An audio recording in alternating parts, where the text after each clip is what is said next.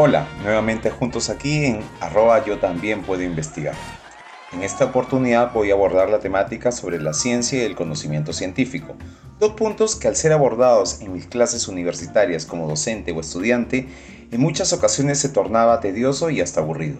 En mi vida académica he llevado cerca de 7 cursos de metodología de la investigación y tesis como estudiante, y personalmente nunca entendí de qué podía servir el conocer estos conceptos en mi trabajo de investigación.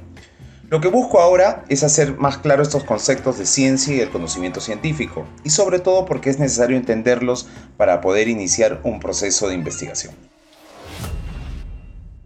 Citando a Mario Bunge, la ciencia puede caracterizarse por ser conocimiento racional, sistemático, exacto, verificable y por ende falible. De esta manera, es racional porque proviene de la razón.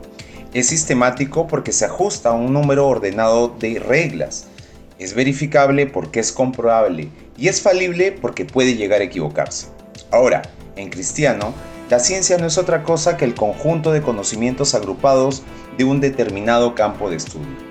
Las ciencias, según Mario Bunge, pueden ser formales, son todas aquellas que demuestran y prueban, ejemplo, la matemática y la lógica, las ciencias fácticas solo verifican la economía, la psicología, la sociología y la química.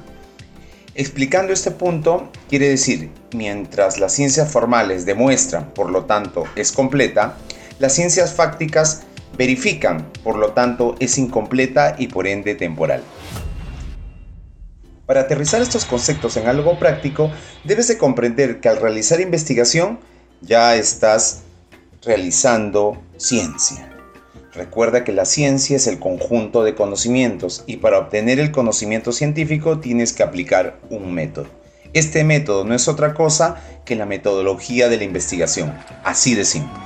Entonces debes de comprender que para investigar tienes que usar una metodología que permitirá generar conocimiento científico y este conocimiento agrupado a otros da como resultado lo que denominamos ciencia.